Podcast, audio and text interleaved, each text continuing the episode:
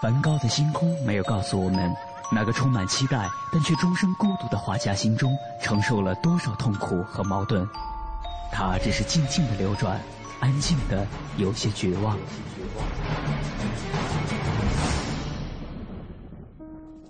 莫奈的睡莲没有告诉我们，那个喜爱平静的人在动荡的时代中，心里有着多少的叹息和遗憾。他只是静静的绽放，用柔弱的身躯撑起了整个时代。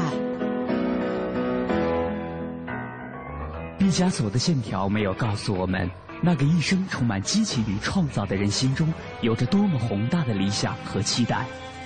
他只是霸道的出现在每一幅画作中，让世界都看到了自己。如果说一幅幅作品是一次次印象，那么这些印象背后的艺术家们，究竟又有着怎样的故事？凡尘工作室艺术系列全新话题：印象、写实与浪漫，带您一同走入艺术背后的世界，对话艺术家，还原他们最真实的样子。讲述他们最浪漫的艺术理想。本期话题：逆生长的童话。本期节目嘉宾：杨洋。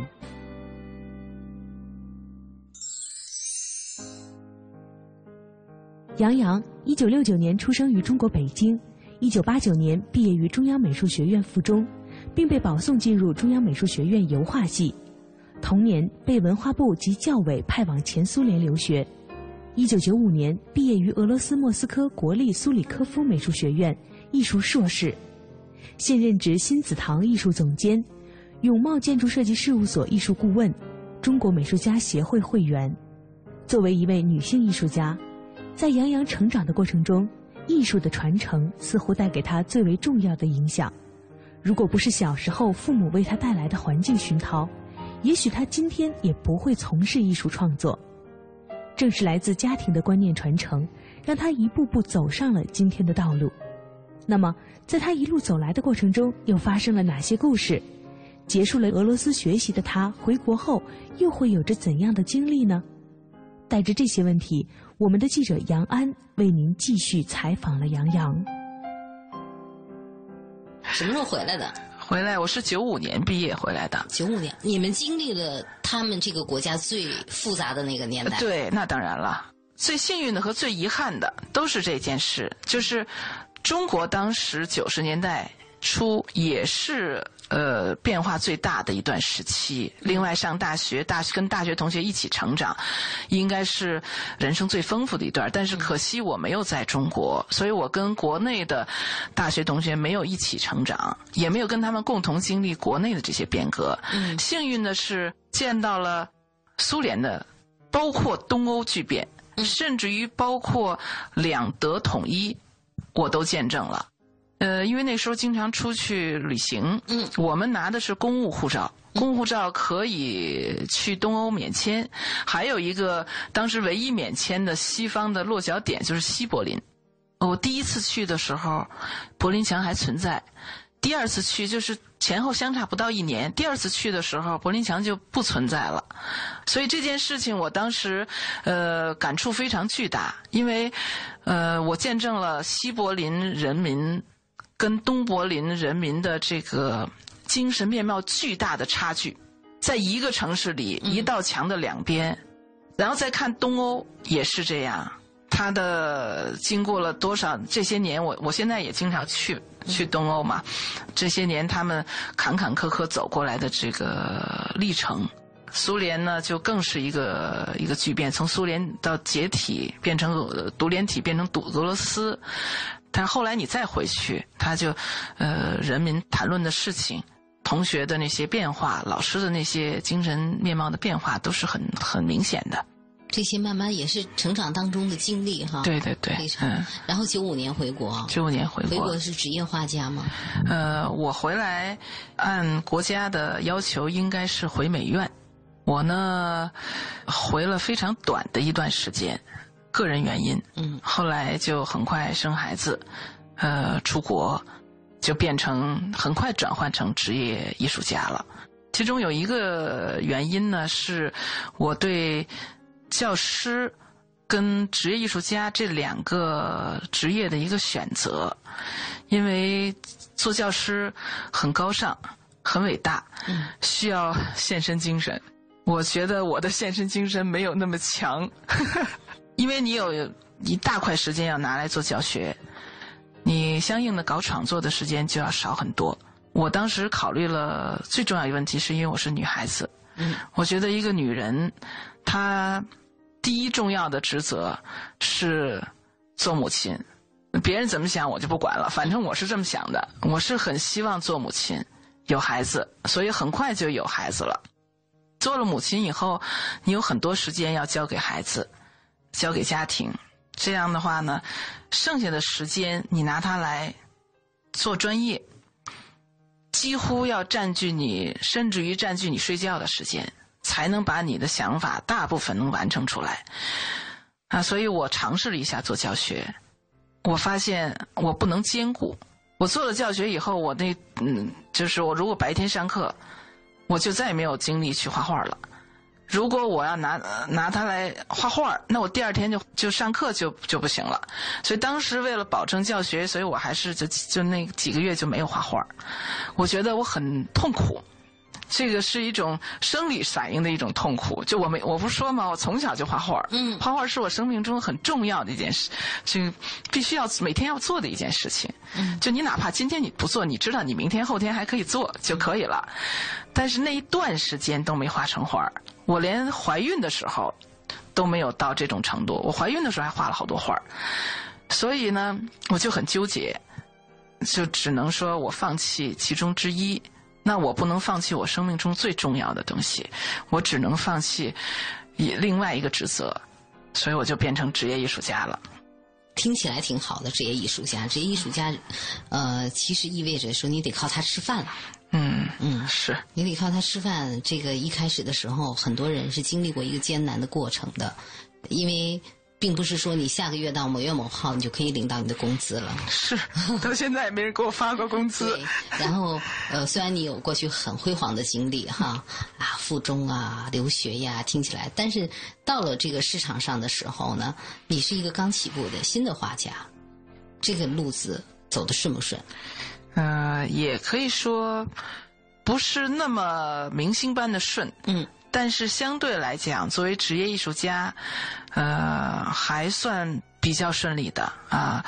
但要感谢我父母亲，嗯，嗯，没有他们的支持，就无从谈起我的顺利，嗯，因为呢，我在选择放弃做教师这一块儿。变成职业艺术家，当时尤其孩子也非常小，孩子刚刚一一岁不到，嗯，而且呢，孩子的爸爸也是画家，这两个两都得靠这吃饭。嗯，父母亲第一呢没反对，他们当然觉得很遗憾，就是毕竟美院老师还是一个非常光彩的职业，啊，社会地位非常高，啊，你就这么就轻易放弃了？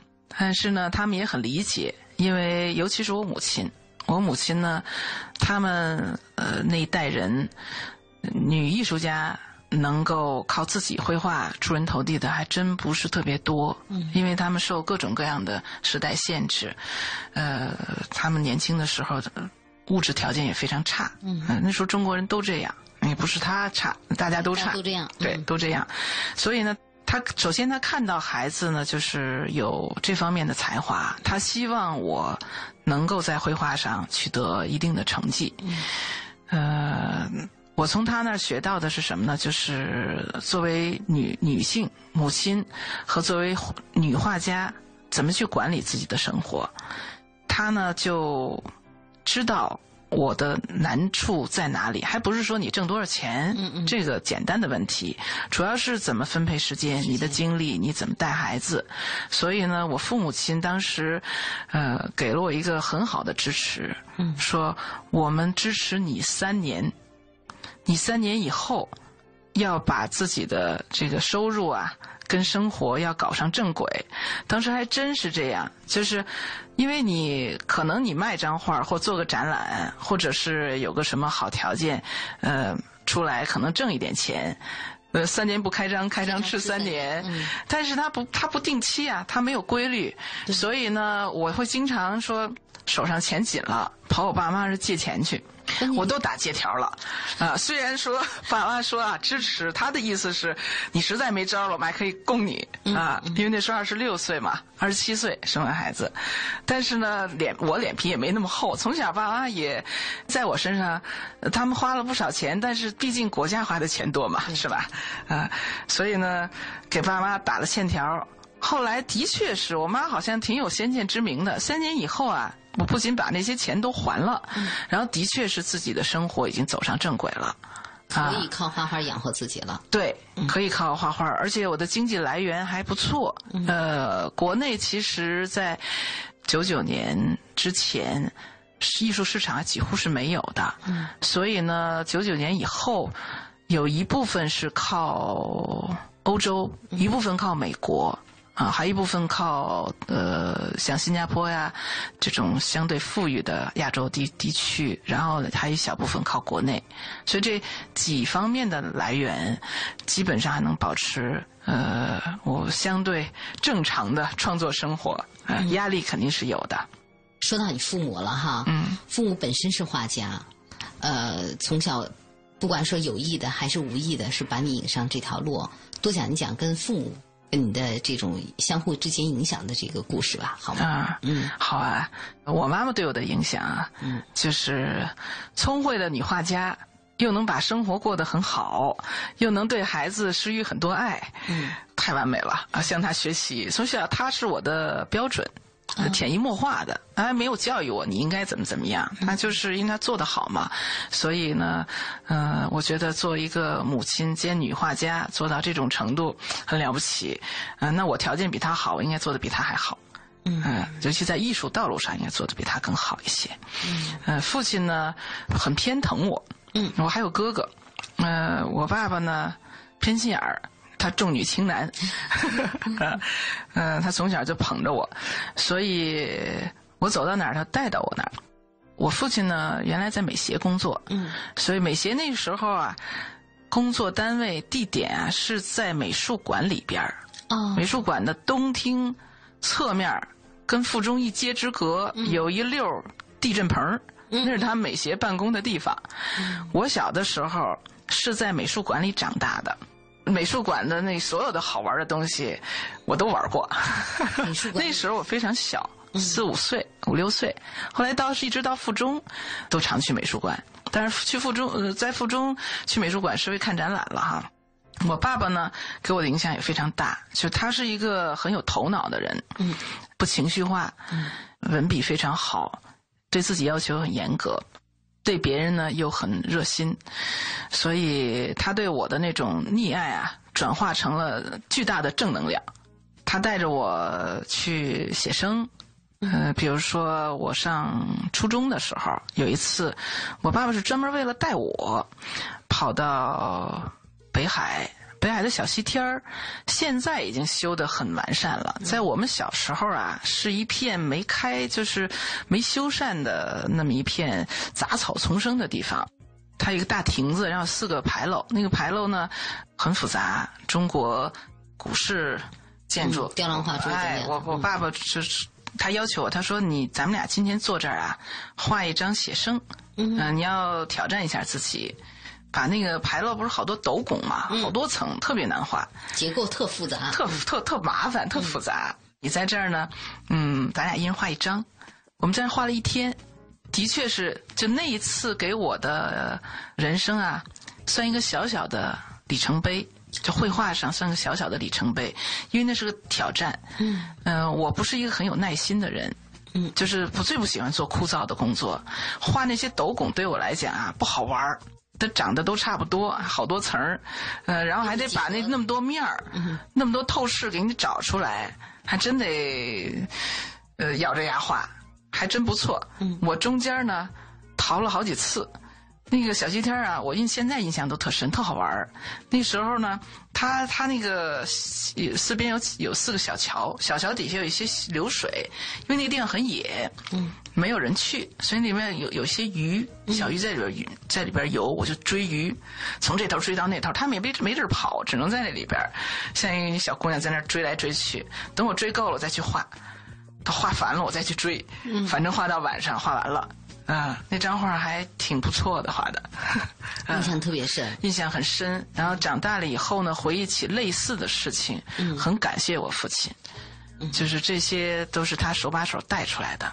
他平常对我没有太多的要求，但是呢，到大事的时候，父母亲是真是身体力行，手把手带。其实我觉得你跟母亲之间可能又有很多的这种共性的地方，都是。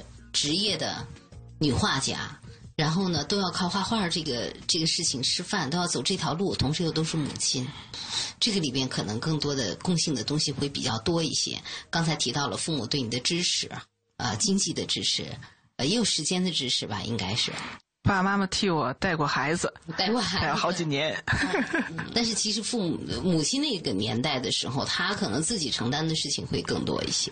因为那时候自己又要照照料家，然后又要去工作，然后可能其他的一些事务性的会更多一些。有没有交流过这方面的一些内容？嗯，我跟我妈关系很亲密。到了就是如果碰到一块儿，晚上可能要是不刹住的话，就睡不着，就没法睡觉的那种程度啊，就那种程度。就前尤其前些年，嗯，现在因为不敢跟他这么聊了，年龄大，年龄大了，对，呃，是他对我的影响非常大。当然了，他比我更有献身精神。另外呢，也是由于他们那时代不献身，可能还真没有办法给孩子这么好的条件。我呢，尽量做到他那个程度。我觉得他最了不起的地方啊，是对孩子的了解。他不会像一般的家长那样用自己的眼光去看待孩子。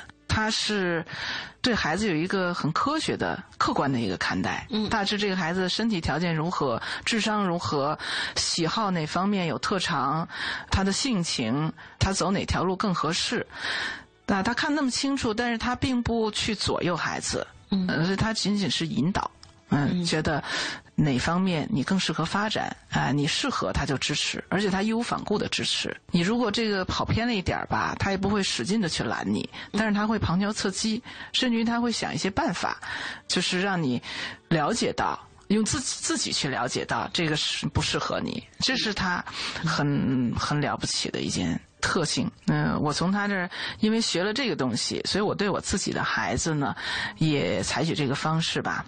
比如民主加客观。其实我觉得你妈挺智慧的一个妈，很智慧妈妈啊，很智慧妈妈。其实很多的家长是会爱，但不会爱。嗯，比如早恋。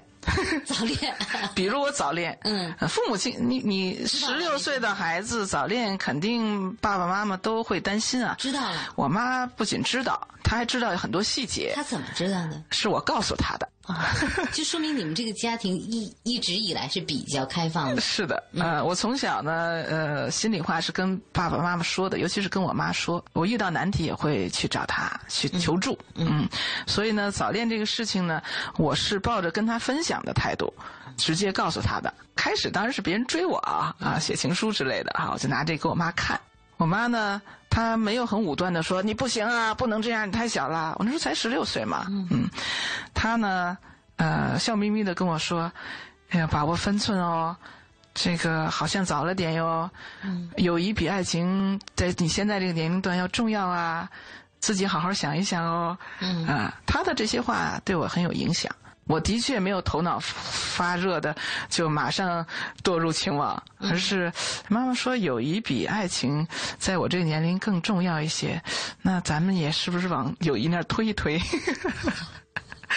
所以早恋呢，虽然是早恋，但是还是小孩的那种，呃，有有仪式的，情窦初开啊，情窦初开的那种拉拉手的，就没有没有因为这个说影响了母子的关系啊，母女的关系也没有影响学习，对，完全没影响。而且呢，我又要遇到事情的时候，也会跟妈妈说，嗯嗯，就是比如说，我想跟这小朋友去他们家，哎，他在外地嘛。妈派我哥陪我一块儿去，他太聪明了，折中一下，太聪明了。他不直接反对你，嗯，因为各种原因吧，他很聪明，他也没去专门的计划或者计算，他就是作为母亲的一个直觉，这样做就挺合适啊，很信任我。嗯，那个年代的妈妈能做到这一步，太了不得。我我很幸运，所以你真的是个幸运儿。对 对，其实我爸爸说的所谓的我命好，是因为他娶了一个好太太。嗯，我有个好妈，然后所以生了我，我就命好嘛。会跟妈妈有冲突吗？基本没有。没有，基本没有啊，还真没有。在绘画这个事情上，受父母的影响大不大？就是说画的画什么风格呀，等等啊，这些方面有没有他们的影响？遗传学上受的影响太大了，呃，后天影响就是风格上影响不是很大，因为我的标准是要超过他们，从小就就确定了，而且他们也觉得我必然会超过他们，而且超过他们应该不少，这个是应该的，我条件好嘛，啊，先天条件、后天条件都好。但受他们的各方面影响很大，在哪儿呢？我父母亲，我妈妈是魏天林的弟子。魏天林是中国当时跟徐悲鸿齐名的一个老画家，嗯，老先辈。他名气虽然没有徐悲鸿那么大，但是他是泰斗型的人物，画的非常好。他色彩感，色彩非常好。我们家呢，挂着他老人家送给我妈妈的原作。嗯，我小时候是看着大师原作长大的。啊，幸运嘛，呃，不断的标榜我多幸运哈，太嘚瑟了。但是这是真的，这是无法掩盖，这个给我的影响非常巨大。标准就首先树立在那儿了。其次呢，父母亲他们这种审美的东西一下欣赏的高了，嗯嗯。第二呢，爸妈很客观，他们没有亲自教我。他们把我送到北京市少年宫去学，因为我母亲觉得他们自己教我局限，不如专业老师教的那么透彻。另外，训练的方式正确，但是他们会会帮助我。比如说，老师给留的作业哈，要要怎么画什么样的东西？比如画，尤其是画速写。嗯，啊，我肯定是抓父母亲做模特。其次呢，他我妈妈会给我就是做一些呃小训练。嗯嗯，比如说，呃，画多长时间？你必须在多长时间之内画成什么程度？这个他就等于又强化了一步。然后就是他给我指了一条呃很对的方向，就尤其像上考美院附中。是吧？走到这条路上来，还是很幸运的。你等于直接就是最好的科班出身了，其他的就是审美了，那就是他们的个人审美能力很强。到现在，你要看到我父母亲，呃，这个一个帅老爷子和一个漂亮老太太，审美比绘画的这个技巧某种程度上更重要。这所有程度上都要高很多，都要重要的多。所有的人，而且不是说专业从事。那当然了，啊，这个太重要。对，技术甚至于你可以不搞得非常高。你技术越高，审美越差，只能是越画越越降气。对对对的，审美只要是审美到那儿了，再加上点天分，有很多人，尤其欧洲有很多艺术家，咱们的技术要求比比欧美要要要要高得多。所以呢，经常我们看欧美的艺术家，他在绘画写实功底上没有那么好，但是他的画面仍然非常打动人。就是刚才说的，审美是第一的。杨洋说：“父母带给他很大的影响。”如果没有曾经对于审美观念的培养，他之后的创作也不会一帆风顺。那么，在已经身为人母之后，他又会怎样教育自己的孩子呢？作为一名艺术家，他又是怎样看待自己将来的创作的呢？稍后回来，听我们为您继续采访杨洋。你这么美，你这么美，这么美，你这么。你这么美，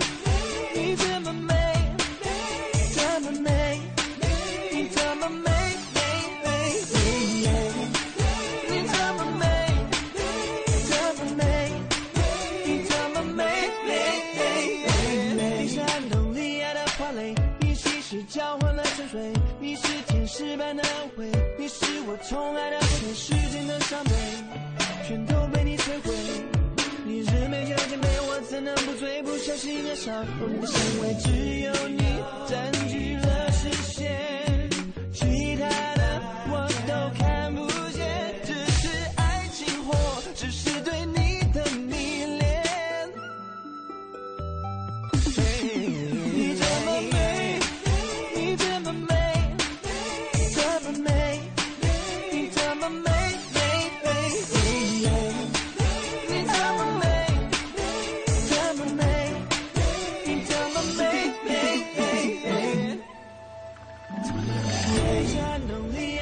泪，你心事交换了沉睡，你是天使般的美，你是我从来的美，时间的伤悲，全都被你摧毁。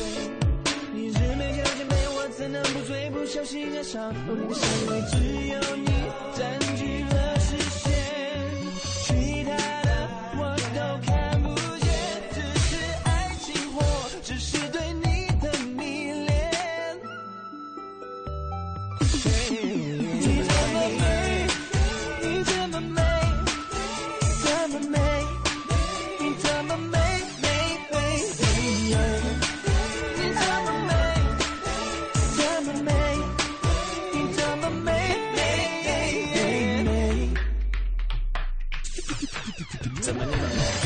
让我想入非非，学了一个天生也贼，爱萌芽万分之贵，没有时间可以浪费，我愿有生命来一个机会，让我吻上你的嘴，wanna hablo español 给你拉丁味道，你的美不是真美好，别责怪我的一点冒昧，我想陪你度过年年岁岁，你太美，你太美，为了你我能征服大地南北，成语了我难忘的。欧度照明，对，就是欧度照明，全国招商零二零三九九三五九八八。我是赵薇，厨房电器我选万和，热水器我更选万和。联邦三十年中国好家具，联邦家私中国家具领导品牌。奶瓶三十五，背带裤一百二十九，学步车四百六十八。姐，这小家伙开销可不小呢。唉，自从儿子出生以后啊，我都好久没有买过新衣服了。你姐夫也不送我花了。姐，过日子不能光靠省，还得学会经营呢。你得学学理财了。据我了解呀，白银投资就不错，只看一根 K 线图，二十二小时随时交易，模拟一次就会做。你边带宝宝边做白银，什么都不耽误。是吗？你再详细说说。你呀，发条短信八零八到幺二幺幺四了解一下，免费咨询。好，八零八到幺二幺幺四是吧？我现在就发条问问。白银投资让你的生活更美好，发送短信八零八到幺二幺幺四，发送八零八到幺二幺幺四，免费开户做白银，投资风险需谨慎。中国广播音像出版社隆重推出的《中国广播经典系列朗诵 CD 光盘》，既有夏青朗诵的唐诗三百首，也有方明的播音作品专辑，还有集合齐越、葛兰、雅坤、于芳、姚科等中央人民广播电台老中青三代播音员精心演绎的配乐朗诵光盘、中外名篇经典诵读和红色经典作品朗诵。朗诵作品风格多样，赏心悦耳，是中国朗诵艺术的优秀典范。产品均随碟附有作品原文，是学习、欣赏和正音的难得佳品。欢迎登录中国广播网查询，咨询电话零幺零八六零九二五幺幺零幺零八六零九二五幺幺。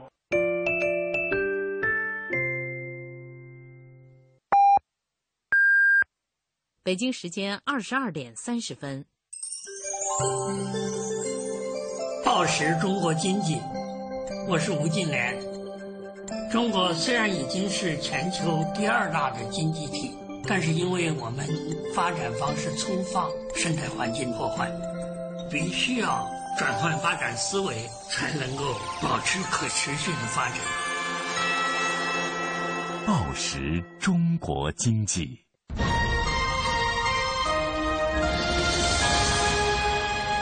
经济之声，进一步的声音。经济之声，这里是中央人民广播电台经济之声。每当夜晚来临的时候，瞬间，瞬间，瞬间，可以成就未来，变成故事，铭记终生；也可以石沉大海，无人问津，被人遗忘。瞬间稍纵即逝，但每一个瞬间又是那么真实。写实艺术家们努力捕捉瞬间的真实，用纸张承载的画面化作永恒的思考。印象、写实与浪漫，记录最真实的艺术人生，感悟最浪漫的艺术理想。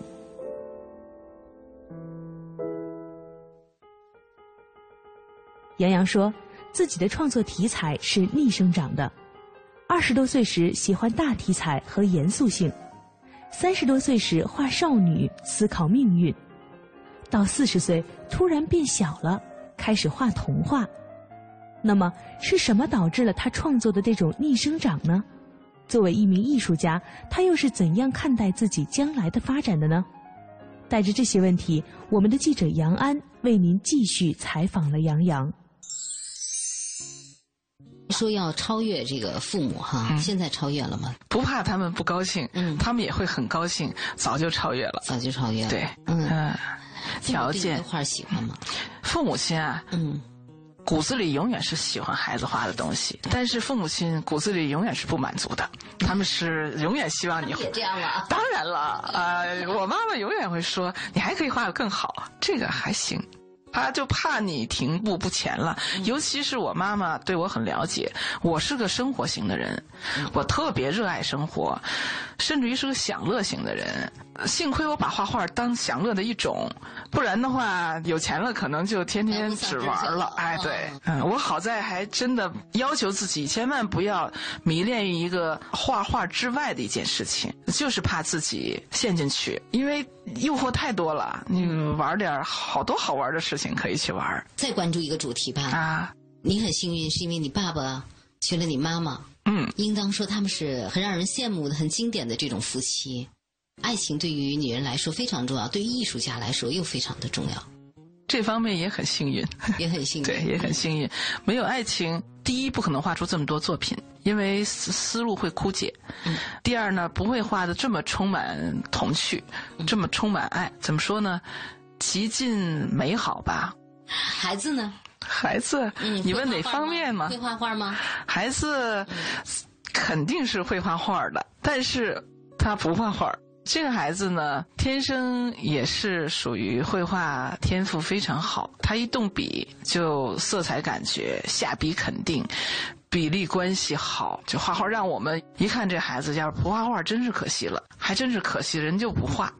不是说他不喜欢，他没有那么热爱。对于他来讲，世界大了，比这个画画好玩的事儿多了去了，所以。呃，小的是五六岁的时候，我们还给他各种东西让他使劲画。后来他慢慢就失失去兴趣。他从小就对虫子的兴趣远远大于对画画的兴趣。对虫抓虫子，啊，见到只要是有虫子，各种虫子就往回家抓。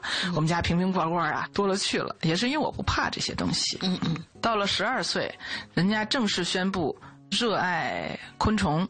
他现在搞得很专业，对于他来讲，这个这个是业余爱好，已经到了很专业的一个层次了。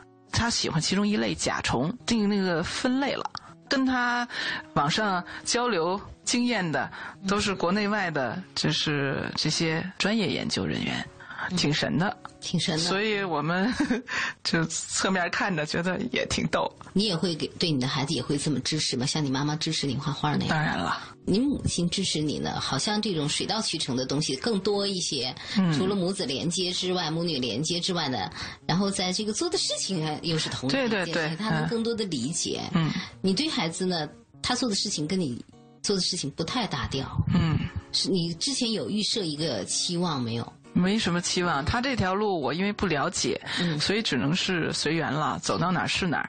但是他从十二岁开始要采集。我都是陪着的，只不过到这两年呢，我已经跟他说：“儿子，妈，老妈实在陪不动了，你去的这个深山老林，我已经爬不上去了。”他已经开始去深山老林了。他今年就要要就跟我谈了，他要自己去去云南采集了。嗯，我说你唯一的要求就是你得找一个伴儿，而这个伴儿得靠谱，我要我要审审核过关，嗯，才能允许你去。这之前都是我陪着的。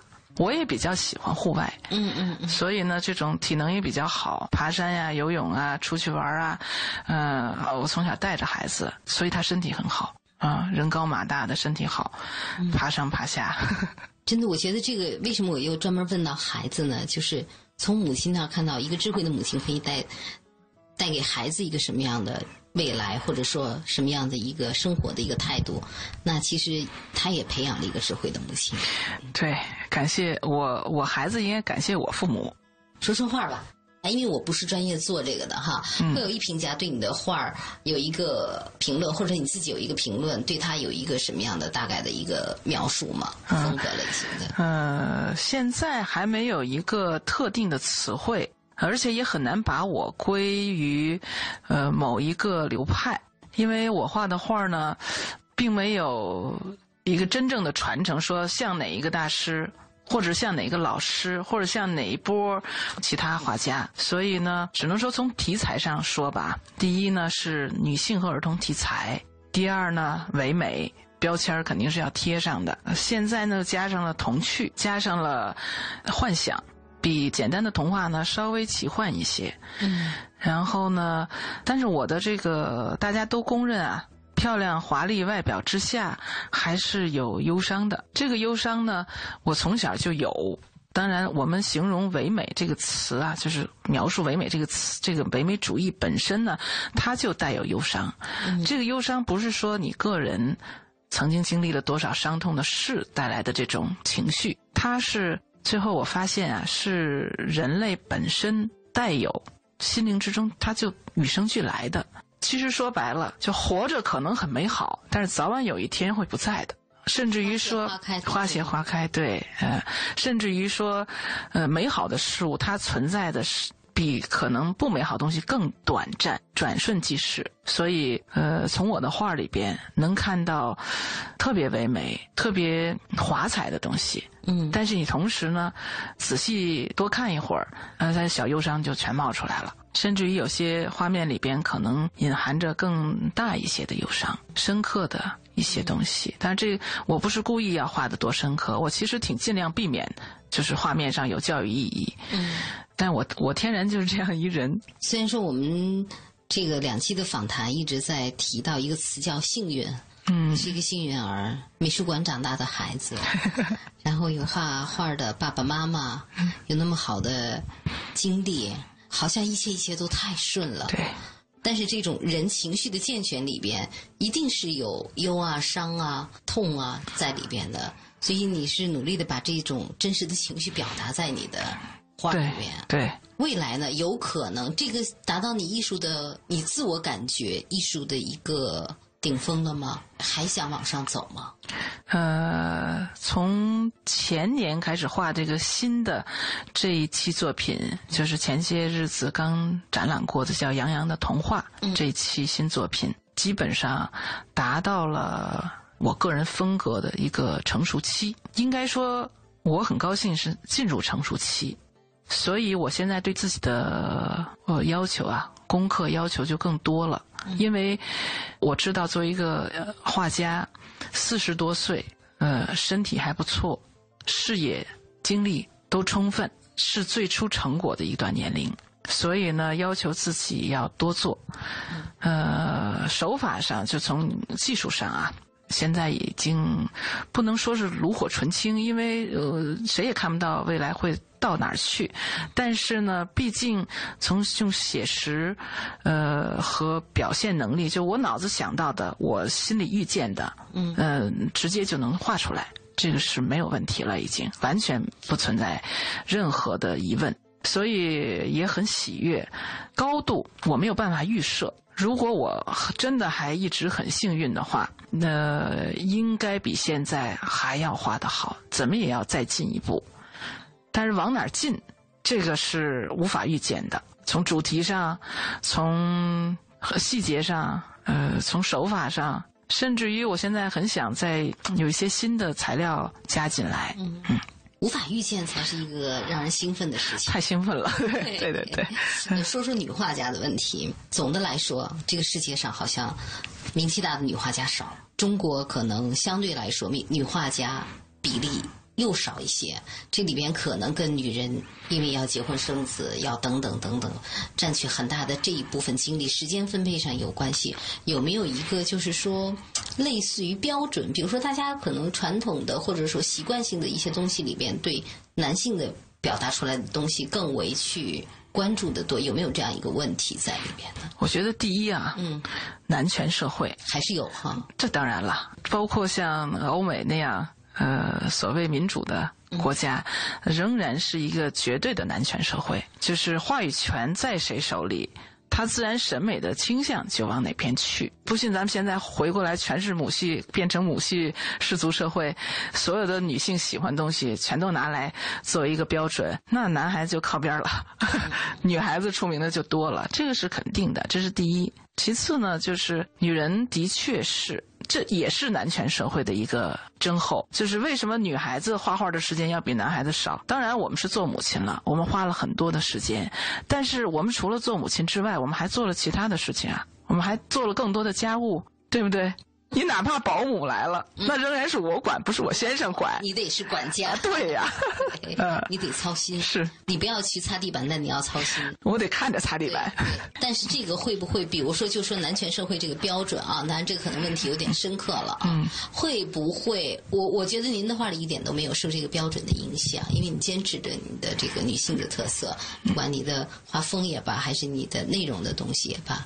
但是会不会会对女性的这个艺术家群体有一个影响呢？就是我说的刚才，由于社社会上的这种分工原因啊，还有其他的各种各样的这种审美趣味啊，它已经影响的很大了。另外呢，女性对自己的要求本身就是，我做艺术家也好，还是做其他工作也好，我还是要把家照顾好。当然，我觉得现在中国还不存在说，呃，男性对女性的这种歧视，嗯，或者是男艺术家呃疏远女艺术家的不存在，有也不是很明显。嗯，但是毕竟他还有圈子，是吧？首先，这圈子基本上都是围着男艺术家和哎爷们儿们、男评论家、男策展人们。那这里边嗯有很多女孩子，但是毕竟女孩子不是中心。也有女艺术家要自己做圈子，比如说明天我去参加的，去年刚成立的叫中国女画家协会提名展啊，我是被提名人，呃，参展艺术家，明天去参加开幕式，呃，还有座谈会。但是呢，毕竟他一。没有说中国男艺术家协会 是吧？说中国美术家协会，我也是会员，我还是中国女画家协会会员，单得分出来一个，毕竟男孩子多嘛。其实男女都不重要，重要的先把自己做好吧。对，哎，男女这个时代就是这样。我们其实中国女画家原则上来讲很幸运了，啊，比起世界上绝大部分地区，我们中国女艺术家出的成绩还是挺多的。只不过中国人口基数太大了，所以显出来说，哎，男孩子那么多成名的，女孩子屈指可数，掰出来就那么那些，是吧？还是少得多，全世界都这样。在人类的现实世界之外，有一个搅动着如山巨浪的宇宙汪洋，压抑着暗流和漩涡，与反射着反光的反光和面具后的面具。所以，人类竖起防御的边界，并不是偶然的。因为这些巨大的力量能在一瞬间摧毁一个人，但是这些力量也给予新生，引领精疲力竭的人类回归享受当下的自然天赋和渴望不朽的天赋承诺。自己的童话是一个对付那巨大力量的工具，它能让你意识到那神奇的力量，并使其显现出外形和模样。这就允许了魔法的一部分带着欢乐和宽容进入一个人的生命，所以连悲伤都能获得魅力的味道。杨洋的作品就如同一幅从常态边缘渗出的魔法织锦，现实相互融化，齐纸鹤的小男孩，洋娃娃在闪光的气泡中，小熊欢呼出生的太阳。杨洋作品中魔幻的角色和场景。不仅具有美和情感，同时又如同向导和帮手，伴我们在童话的旅程中一路徜徉。